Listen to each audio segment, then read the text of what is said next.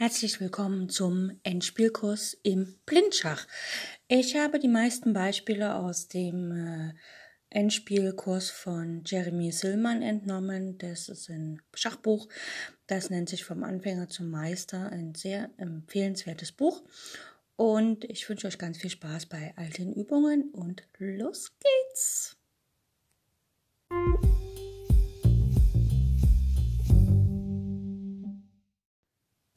Zum Aufwärmen heute habe ich ein kleines Rätsel für euch.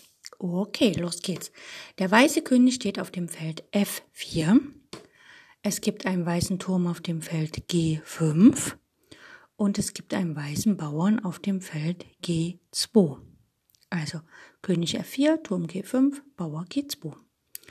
Schwarz hat den König auf H4, ein Turm auf H6, Heinrich 6, ein Läufer auf Gustav 6, G6 und ein Springer auf D2. Schwarz hat quasi im Endeffekt ähm, zwei Figuren für den Bauern mehr. Allerdings steht sein, Bauer, äh, sein König auf H4 ein bisschen ungünstig. Schön wäre, wenn man jetzt als Weißer, man ist ja auch am Zug, einfach G3 spielen könnte und es wäre Schachmatt. Leider ist das Feld H3 natürlich im Moment äh, wenn wir G3 und Schach bieten, nicht mehr vom Bauern G2 kontrolliert, denn der ist ja dann auf G3. Echt schade. Gut.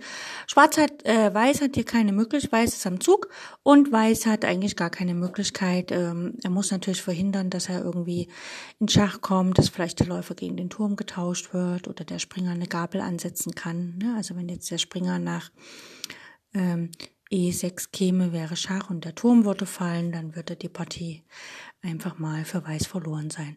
Also Weiß hat keine Chance. Weiß kann ausnutzen, dass der König, der schwarze König auf H4 steht und seine Bewegungsfreiheit absolut eingeschränkt ist. Das heißt, Weiß muss aktiv spielen, er hat weniger Material und der schwarze König ist unsicher, also muss Weiß aktiv spielen und aktiv spielen heißt angreifen.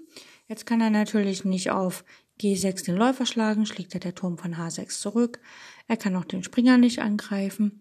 Wenn wir mal genau hingucken, der König, der Weiße steht auf F4 und der schwarze Springer steht auf D2. Das heißt, es sind zwei Felder auf einer Diagonalen mit einem Feld zwischendurch frei. Das ist perfekt für den weißen König, weil der Springer braucht vier Züge, um den König Schach zu bieten. Also super. Gut, Weiß legt los und spielt hier einfach mal Turm Turm G4, Schach. Schwarz hat keine Wahl, Schwarz muss König H5 spielen. Ja, das Feld H3 ist tabu wegen dem Bauern auf G2 und schlagen kann er auch nicht, weil der König den Turm auf G4 deckt. Gut, jetzt versucht Weiß ähm, seinen Bauern so zu setzen, dass er im nächsten Zug Turm G5 matt setzen kann. Also spielt er Bauer G3. Ja. Der König ist eingeklemmt, es droht matt einerseits auf H4 mit dem Turm, Turm H4 matt, und es droht auch Turm G5 matt, also an zwei verschiedenen Stellen. Das sind zwei schwarze Felder. Der schwarze Springer steht auch auf dem schwarzen Feld, das heißt, wenn er jetzt nach F3 geht, kontrolliert er die beiden Felder, wo matt ist. Also Springer F3. Was anderes kann er nicht spielen, der Schwarze. Gut. Jetzt kann Schwarz-Weiß äh, entweder auf G5 Schach sagen oder halt auf H4.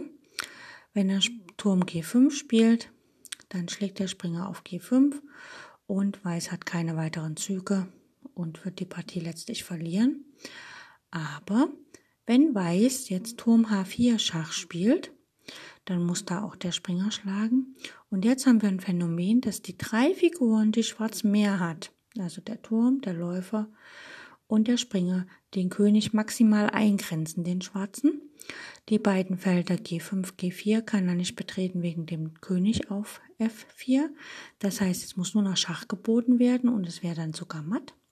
Also spielt Weiß einfach G4 und setzt Schach matt, denn keiner der Figuren kann den Angreifer schlagen.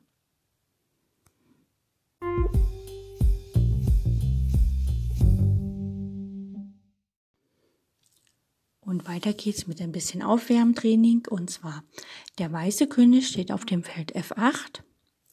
Die weiße Dame steht auf dem Feld E5. 5, äh, D5, Dora 5, das ist ein weißes Feld auf der langen Diagonalen. Und ein weißer Springer steht auf dem Feld H4. Also König F8, Dame D5, Springer H4. Schwarz hat den König auf H8, ein Springer auf H6, ein Bauern auf G7 und ein Bauern auf H7. Wenn wir uns die Stellung anschauen, Weiß ist am Zug.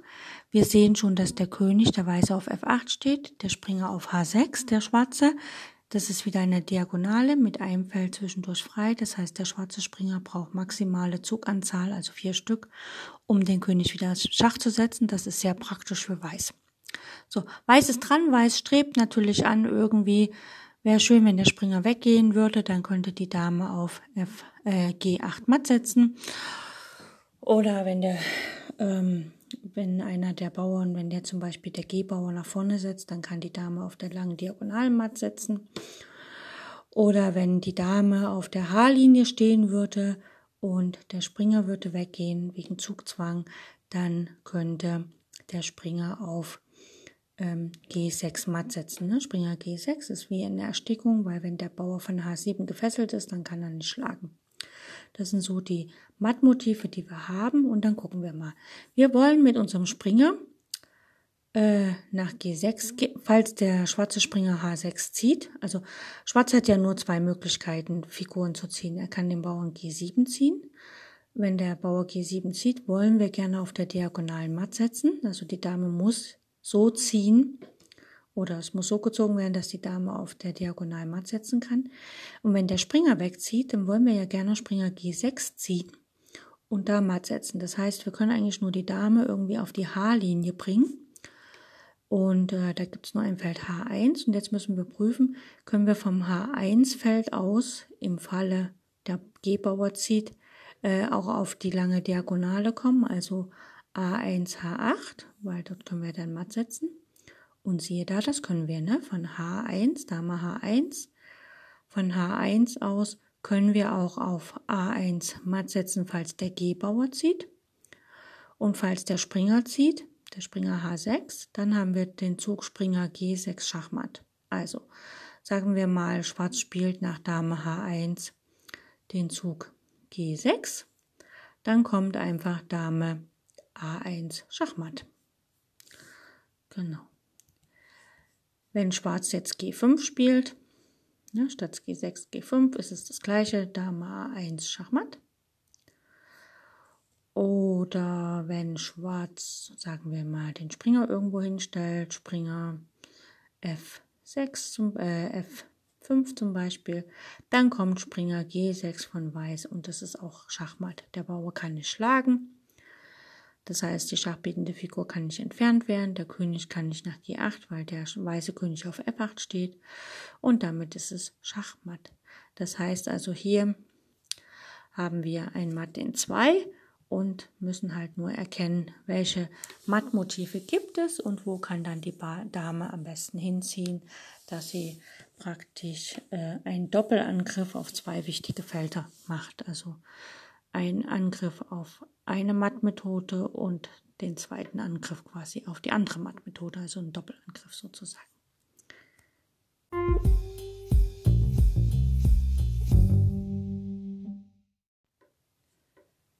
Kommen wir zum Endspiel heute. Und zwar, der weiße König steht auf dem Feld A8 und es gibt eine weiße Dame auf dem Feld D8 es gibt einen schwarzen König auf dem Feld E2 und einen schwarzen Bauern auf dem Feld D2. Das heißt, der schwarze Bauer ist ein Feld vor dem Umzug und oh, Einzug, Umzug, er möchte umziehen nach D1 und dort sich umwandeln. Und äh, Weiß hat die Dame. Also es gibt eine Damenpartei es gibt eine Bauernpartei und die Bauernpartei hat den Bauern kurz vor der Umwandlung und der Bauer ist ein also ist kein Randbauer und ist auch kein Läuferbauer. Das ist beim Endspiel Dame gegen Bauern sehr wichtig, weil für Randbauer und Läuferbauer gibt es extra Regeln. Gut, jetzt müssen wir äh, uns überlegen, wie kann die Dame erreichen, dass, äh, dass sie den Bauern quasi abfängt. Und da gibt es eine Methode, die nennt sich das Treppenmanöver. Das heißt, die Dame wandert Richtung Bauer und versucht, dass der schwarze König, um den Bauern zu retten, quasi auf das Feld D1 gehen muss, damit der Bauer nicht vorziehen kann. Und wenn das erreicht ist, kann der weiße König, hat er Zeit ein, also hat er Einzugzeit, um quasi an den Bauern heranzulaufen. Ne? Das heißt, wir können mal zählen, der weiße König steht auf A8, also wir müssen das Manöver so oft ausführen, ähm, oder müssen so viele, wir müssen also für den König für eins, zwei, drei, vier, fünf Schritte sorgen, dass er dann an den Bauern ranlaufen kann. Weil wenn der König den Bauern bedroht und die Dame auch den Bauern bedroht, dann kann die Dame natürlich den Bauern schlagen. Fangen wir an. Die Dame bietet Schach und versucht natürlich äh, wie eine Treppe, wie eine, eine Feuerleiter sozusagen, dem Bauern nahe zu kommen, versucht auf das Feld E6 bzw. C6 zu gelangen, weil dann muss der schwarze König auf das Feld D1, äh, C3 und E3, dann muss der schwarze König auf das Feld D1 und die Dame und der König der Damenseite kann heranlaufen. Also los geht's mit Dame E7. Es gibt sicher kürzere Methoden. Ne? Also jede Engine würde komplett kürzere Methoden äh, anzeigen, nur dann ähm, hat man nicht die Strategie, ne, nicht die Strategie, die, den Gewinnplan im Hinterkopf, sondern sucht immer nur nach dem kürzesten. Und manchmal ist so ein Gewinnplan einfach länger als die kürzeste Variante, aber ein Gewinnplan ist sicher, weil der für jede Stellung, die es im Brett, auf dem Brett gibt, in dieser Form auch das, äh, den Gewinn sichert. Also, Dame E7 Schach. Der König muss von E2 natürlich weg. Dann sagen wir mal, er geht nach F2. Und dann kommt die Dame nach D6, sie greift den Bauern an, der kann jetzt nicht einziehen, ne? er kann nicht nach D1 gehen, dann wird er sofort geschlagen. Das heißt, der König ist gezwungen, wieder an den Bauern ranzugehen. König E2, die Dame kommt weiter mit Schach näher an den König und den Bauern heran, also Dame E5 Schach. Ne? Die Dame geht wie so eine Feuerleiter auf den schwarzen Feldern im Zickzack Richtung Bauer. Schwarz spielt wieder König F1, er will ja nicht vor den Bauern gehen. Und die Dame bietet wieder Schach auf D4, ne, eben zickzack auf den schwarzen Feldern. König E2. Jetzt kann natürlich die Dame nicht nach E3 gehen und Schach bieten. Ne, und ähm, sie muss natürlich jetzt verhindern, dass der Bauer weitergeht. Also spielt die Dame auf dem weißen Feld Dame E4 Schach. Der König geht nach F2 und jetzt kann die Dame den Bauern schon mal fesseln mit Dame C2 oder Sie geht nach D3, dann kann der Bauer auch nicht einziehen. Und jetzt muss der König schon, ist er schon gezwungen, unangenehmerweise nach E1 zu gehen. Bisher ist er ja immer nach E2 gegangen. Und jetzt bietet die Dame einfach Schach, Dame E3 Schach. Sie macht also einen Doppelangriff auf den Bauern und den König. Der König kann nicht nach F1 ausweichen, dann fällt der Bauer, also muss der König unangenehmerweise auf das Feld D1 gehen. Und genau das ist ähm, die Stellung, die Weiß gerne haben möchte, weil im nächsten Zug kann Schwarz nicht den Bauern umwandeln, steht ja der König vor seiner Nase. Das heißt, im nächsten Zug hat, also Weiß hat jetzt praktisch Zeit, um seinen König heranzuführen und spielt König B7. Ne? Man muss immer dran denken, wenn wir den König heranführen, dass im Falle der Umwandlung wir nicht im Schach stehen. Ja, also hier also er sowieso nicht, weil er noch auf der B-Linie ist, der Bauer auf der D-Linie, aber immer Ne? Den König heranführen, so dass nicht, dass er nachher nicht im Schach steht. Gut. Schwarz versucht natürlich König C2, damit der Bauer sich umwandeln kann. Und Weiß fesselt mit Dame E2 den Bauern. König C1, das ist logisch. Und jetzt geht die Dame wieder im Zickzack, bis sie auf C3 Schach bietet. Oder auf E3, damit der König heranlaufen kann. Also Dame C4 Schach, König B1, ähm, Jetzt muss die Dame natürlich den Bauern angreifen, Dame D3, das ist immer so das Ziel. Einmal Schach direkt hinter dem Bauern bieten.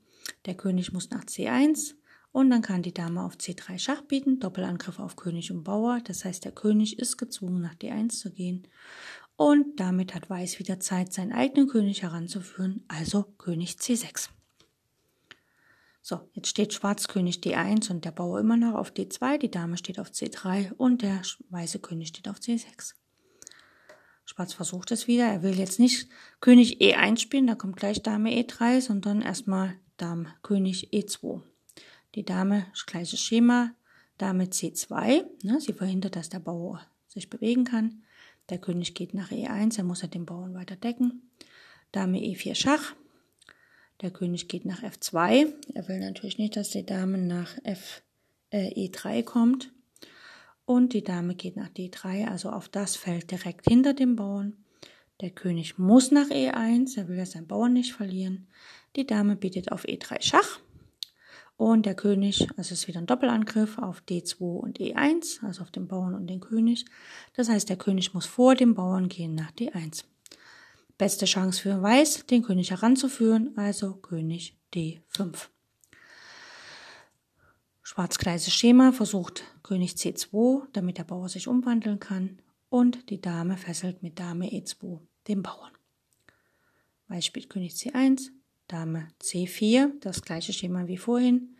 Der König versucht wieder über B2 das Ganze zu verhindern. Die Dame geht wieder direkt hinter dem Bauern, Dame D3. Der König muss nach C1 und dann kann die Dame wieder den Doppelangriff machen, Dame C3 Schach. Ne, sie greift den König an und den Bauern. Der König muss nach D1 und jetzt hat Weiß Zeit, seinen König heranzuführen und er spielt König C4 nicht König D4, sondern C4. Ne? Er will der, äh, der Dame immer genug Platz lassen, damit sie gut Schach bieten kann. Schwarz spielt König E2 und jetzt ist natürlich das Feld E3 direkt gedeckt vom, vom König auf E4. Deswegen kann jetzt die Dame direkt Dame E3 Schach bieten. Man muss jetzt hier nicht mehr im Zickzack laufen. Und natürlich muss der schwarze König, damit er den Bauern nicht verliert, nach D1 gehen. Und jetzt passiert, der weiße König geht nach D3. Die Könige stehen in Opposition. Der weiße König greift auch den Bauern auf D2 an und Schwarz kann halt nur nach C1 gehen, König C1 und dann nimmt die Dame einfach den Bauern raus, Dame schlägt D2 Schach. Der schwarze König muss nach B1, hat keine Wahl. Man bedenke, der schwarze König hat das Feld A1 und B1. Das heißt, die Dame geht jetzt nicht nach C2, das wäre der Springerabstand zur Ecke. Das ist große Pattgefahr. Das heißt, die Dame kann sich jetzt auf D2 ausruhen. Also läuft der weiße König heran, König C1, äh, C3. Der schwarze muss König A1 spielen und der C3-König kontrolliert das Feld B2 und das heißt, die Dame kann nach B2 gehen und den schwarzen König Schachmatt setzen. Das ist das sogenannte Treppenmanöver mit der Dame äh, an einen König heranzulaufen und an einen Bauern auf der vorletzten Reihe, falls der Bauer ähm, kein Rand- oder Läuferbauer ist. Ähm, genau. Morgen geht's mit diesem Endspielen weiter. Dann werden wir uns mit den Rand- und Läuferbauern beschäftigen, ähm, weil die haben natürlich einige Besonderheiten auf Lager. Bis dann.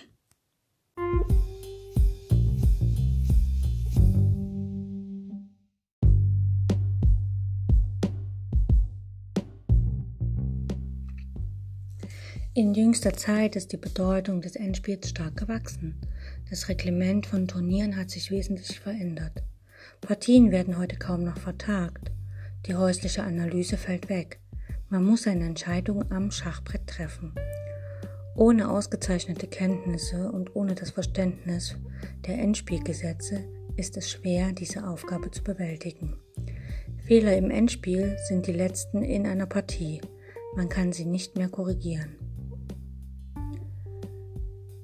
In meinem Endspielkurs behandle ich die Theorie, die Analyse und die Technik des Endspiels, also alles, was ein Schachspieler über dieses Partiestadium wissen muss. Ich weiß selbst, dass ich nicht vollkommen bin und dass einige meiner Analysen und Vorstellungen nicht zu 100% stimmen werden. Deswegen bitte ich euch, liebe Zuhörer, seid wachsam und lernt selbst zu denken.